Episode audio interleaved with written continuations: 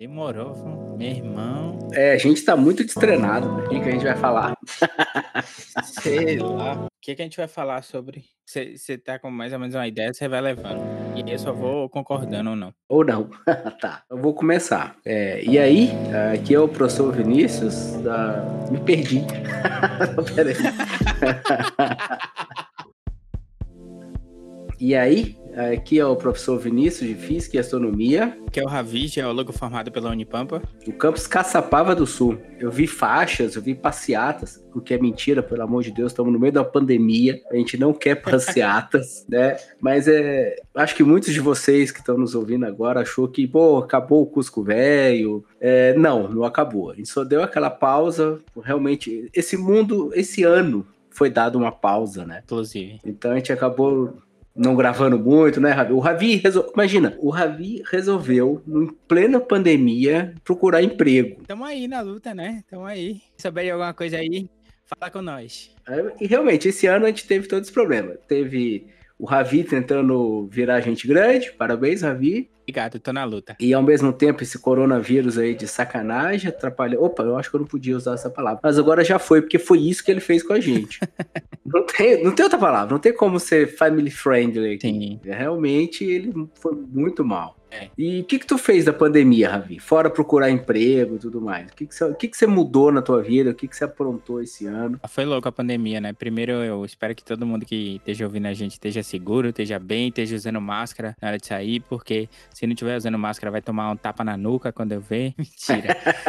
um tapa na nuca, imagina o desespero. Na verdade, a pandemia foi, no começo foi estranha, né? Mas eu decidi tirar um tempo pra para me dedicar a algumas coisas que eu já queria ter me dedicado um tempo atrás. Então eu aprendi um pouco mais sobre áudio, sobre produção de áudio, produção de conteúdo em áudio, produção musical. É um hobby meu e acabei eu acabei deixando um tempo assim, aquele tempo que tava tudo parado, aquelas duas semanas primeiras que tava tudo parado, que realmente não tinha o que fazer. Eu dediquei um tempinho para isso, então aprendi um pouco de música, como usa as coisas, e também para usar aqui no podcast, para trazer um trabalho mais refinado, né? Ah, falando em aprender música, o Ravi não sabe, mas, bem, o que, que eu fiz nessa pandemia? Praticamente fiquei em casa, né? Não fiz mais nada a não ser ficar em casa. Fez o certo. Fez o certo. Eu, eu, na verdade, gosto, porque pensa, pensa comigo. Eu tenho que. Eu sou professor, né? Todo mundo sabe, então eu tinha que dar minhas aulas. As aulas são no computador, de forma remota. Então, faltando cinco minutos para aula, eu vinha para cá, vinha com um copo de café ou uma garrafa d'água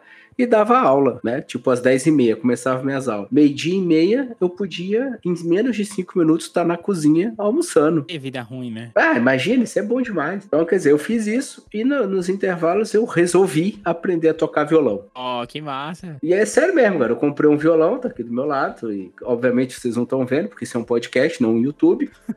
Mas eu comecei aprender violão, tô ali tentando. Vou dizer que já consigo tocar Legião Urbana, para mim já tá funcionando. E algumas músicas dos Beatles. Porra, tô, é, é isso aí que eu queria pra minha vida. Já posso ir pra um churrasco. tocar cinco músicas, porque o dedo cansa.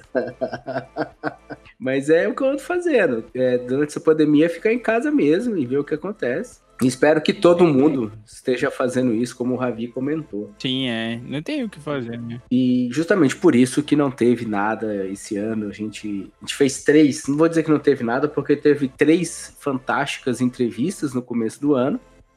Antes da gente entrar em lockdown também, né? o feed também entrou em lockdown. Não, o feed estava em lockdown. Imagina, e o que, que a gente vai trazer aqui? Esse, o que, que é esse episódio, né? Esse é o famosíssimo episódio para festejar aquilo que não aconteceu, né? Para festejar esse incrível ano que ninguém viveu, né? Praticamente. é um ano a ser esquecido. É. Mas a gente não vai deixar esquecer. A gente.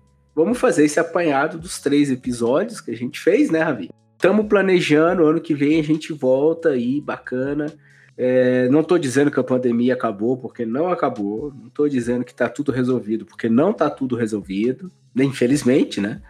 E, mas é aquela história da palavra que eu mais odeio hoje em dia, que é o novo normal.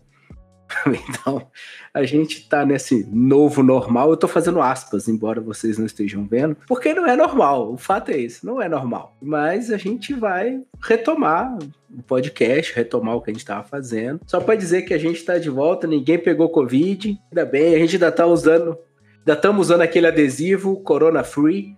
Então estamos tranquilo. E graças a Deus tá todo mundo bem, né? Tudo mais, a gente separou três historinhas para esse episódio, né, Vini? Sim, sim, é aquela ideia de relembrar o ano que não aconteceu. Mas a gente tem três episódios esse ano, né? E ano que vem a gente volta forte aí. Nesse episódio a gente vai ter três historinhas. Uma do Valente, que ele vai falar sobre a experiência dele no Brasil, que é o nosso primeiro episódio desse ano. É uma com o Áureo Toledo, que ele vai falar um pouquinho sobre a visita dele no Pentágono. Fica ligado que essa história é bem legal, bem engraçada. E a última história vai ser com a Juliana Estradioto, que ela vai contar como é que foi é, dar uma passeada no Nobel. Pois é, eu queria ter ido, mas não me convidaram. Então é isso, gente. Boa audição. Aproveite os, os, episódios que a gente tem já disponível. E ano que vem a gente vai lançar episódios inéditos. E espero que todo mundo esteja bem. Feliz Natal e feliz Ano Novo. É, feliz festas, feliz Newtal, e é isso aí. Como é, rapaz? Feliz o quê? Newtal, porque Isaac Newton nasceu dia 25 de dezembro.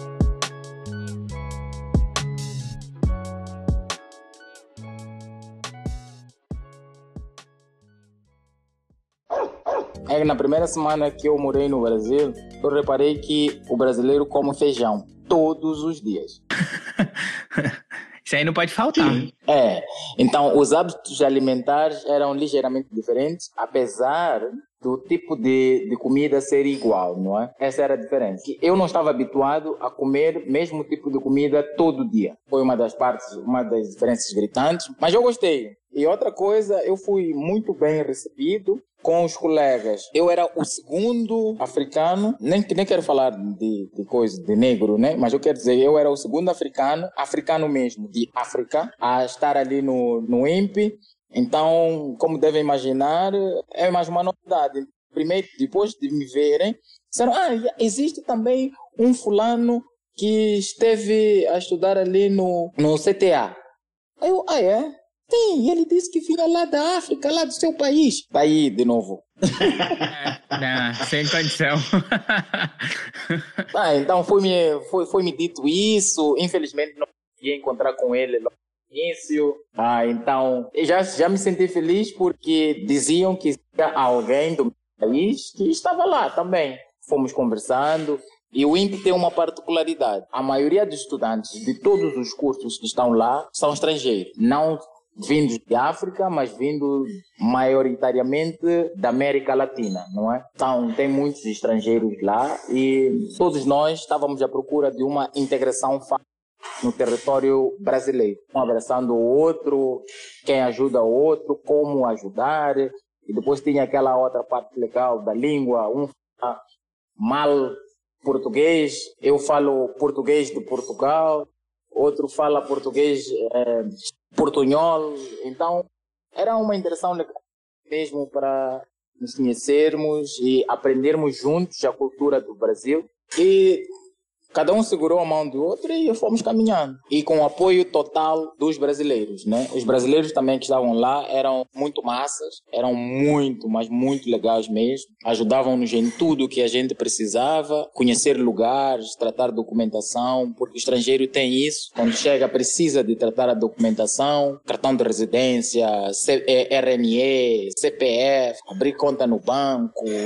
E a gente não conhecia nada disso. Então, o apoio do brasileiro foi foi extremamente incondicional. Agora, com os professores foi primeiramente aquela desconfiança. Será que este indivíduo realmente sabe o que vem fazer? E depois, quando tu começas a brilhar na turma, começas a ver, ah, realmente ele tem outra capacidade, tem uma forma diferente de pensar coisas. Então, enquanto que eu vinha de uma escala de avaliação de 0 a 20, eu encontrei uma escala de avaliação de 0 até 10.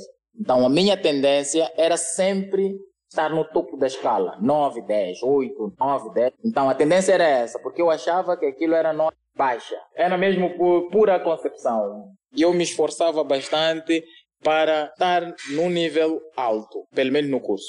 Não decepcionar o africano, não o moçambicano, mas não decepcionar o africano e se calhar abrir mais portas para os outros. E, e foi acontecendo isso, não é? O ano a seguir eu já vi mais africanos lá no INPE, o ano que veio mais para frente também já tinha mais. Eu, eu acho que eu, de certa forma, também abri alguns caminhos, né? Quebrei aquele gelo de desconfiança que estes indivíduos são menos capacitados que os outros. Eu consegui levar minha família para aí, para o Brasil. Minha família viveu comigo durante dois anos. Que legal. Ah, essa era outra pergunta que eu ia fazer. Se a tua esposa tinha vindo junto. Isso, minha, minha esposa veio para aí, minha esposa fez o mestrado aí, na altura que eu ainda terminava o doutorado. Ah, minha esposa também matriculou-se para fazer o, o, o, mestrado. Ela fez mestrado em desenvolvimento rural. E os, eu tinha, tenho dois filhos, meus filhos estudaram dois anos também, entraram para pré-escola, né? Chama-se pré-escola. Sim, entraram para pré-escola e também fizeram dois anos aí, aprenderam bastante. É, assim, eu achei a vida do Brasil muito melhor do que a vida em Moçambique. A vida para mim aí correu tudo bem, que até hoje a minha família pede com que eu procure uma bolsa de pós-doc e vamos viver de novo no Brasil. ah, que bom, velho. Eu fico feliz que vocês gostaram. Sim, sim, eu sim. também. E se você estiver por aqui, eu sei que o Vinícius está te devendo uma cerveja. Se você estiver por aqui, eu não bebo, mas, mas a, gente vai, a gente vai tomar alguma coisa. Pera aí, tô não. O Valente ficou me devendo uma cerveja por anos, por é anos. Isso. E eu tive que ir na África pegar essa cerveja, porque ele não pagava. é, outro lugar gigantesco que eu tive a oportunidade de ir é o Pentágono. E lá dentro, cara, é, o Pentágono, se não me engano, eles têm de, o número de funcionários é algo em torno de 23 mil pessoas trabalham no Pentágono. É, dentro do Pentágono, tem um shopping center para alimentação só para o pessoal lá. E os preços são mais baratos, né? E é, não é um shopping center pequenininho, é um shopping center grande, cara, dentro do Pentágono. E o passeio lá dentro, soldados vêm lá, são dois soldados, eles, eles vão, eles fazem a gente ficar numa fila, um vai atrás, outro vai na frente, mas o que vai na frente ele vai andando de costa, cara, porque ele fica olhando para a gente, mas ele tem que andar em direção ao final, né? Então ele fica andando o tempo todo de costa, narrando as coisas, é treinado andar desse jeito e tal. Foi um passeio que, em alguma medida, assim, eu achei até um pouco frustrante, porque ele é muito rápido, os caras não deixam você ficar muito tempo lá. Então, 40 minutos a gente andou, vimos só a parte que podia ver, vazamos, né?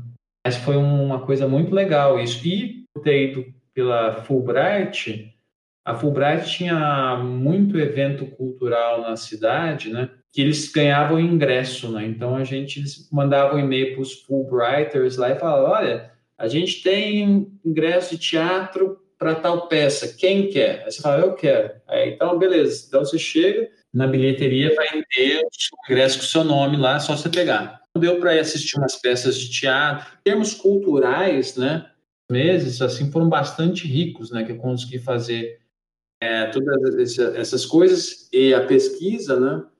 E depois, é, depois que a minha esposa hoje a gente conseguiu é, fazer é, conhecer a cidade, as opções com criança, né. O último mês aí eu já estava mais relaxado com a pesquisa aí é, consegui é, é, é, esse foi uma opção, né? Então, dois, três meses eu rachei lá o tempo, né? Fazendo para quando elas chegassem eu poder ficar mais tranquilo aproveitar elas lá. Isso é uma, uma experiência bacana. Eu já conheci o prêmio, mas eu nunca imaginei que eu fosse ser selecionada. Então foi. Porque, nossa, imagina, tu vai ir pra Suécia, tu vai ir pro Nobel, sabe? É muito grande. Vai conhecer o rei, né? Quer dizer. Sim. Eu recebi esse prêmio em outubro de 2018. Eu só fui desfrutar dessa, né, dessa semana em 2019. Então fiquei esperando ansiosamente por mais de um ano. e foi em, foi em dezembro agora, né? No último dezembro. E foi, nossa, muito especial. Foi uma coisa coisa muito surreal. Uh, a gente ficava imerso também com os jovens, eram 25 jovens estudantes de vários países, mas eles eram principalmente da Europa. Eu era a única da América do Sul, a única estudante da América do Sul. Então isso foi um baque muito grande para mim, assim, essa questão de ver as diferenças de oportunidade, sabe? Poder ter vivenciado isso e ter participado das atividades foi, nossa, surreal, sabe?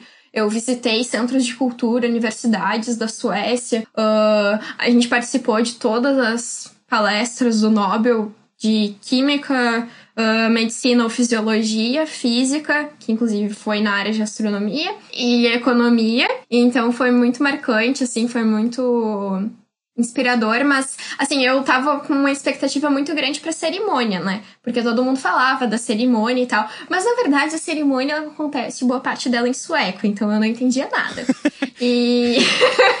É, tem esse porém, né? Tem esse pequeno detalhe. Então, eu acho que o dia mais marcante, na verdade, nem foi da cerimônia, que era muito chique, muito legal, mas foi o dia da recepção do Nobel. Então, a gente teve na segunda-feira, a cerimônia era na terça, né? E na segunda-feira a gente teve o seminário de Ciências Juvenis de Estocolmo. Então, a gente apresentava nosso pôster e a gente fazia tipo um TED Talk pros jovens, apresentando num slide, daí também, uma sessão. E aí chegavam estudantes suecos para perguntar para ti sobre o teu projeto, para perguntar para ti sobre tua realidade. Então, ficava falando do Brasil um monte. E, assim, foi muito especial, porque lá eles são incentivados no último ano do ensino médio, ou no ensino médio inteiro, não tenho muita noção. Mas eu sei que eles são obrigados a fazerem um projeto, sabe? Não precisa ser de pesquisa, de de ciência, pode ser de outra área, de artes, mas muitos estavam interessados nisso, então eu pude contar um pouco sobre isso, eu tentei incentivar eles a irem para ciência, se eles gostassem dessa área. E então, além dessa troca, assim, porque é uma emoção muito grande, né, apresentar a tua pesquisa para pessoas de outro país e ver elas ficarem animadas com o que tu tá fazendo. Depois disso, então, depois desse dia, dessa manhã e tarde maravilhosos, e era super chique, aconteceu num circo, a gente tinha tipo backstage, sabe, com comidas, eu me sentia uma estrela de cinema, quase.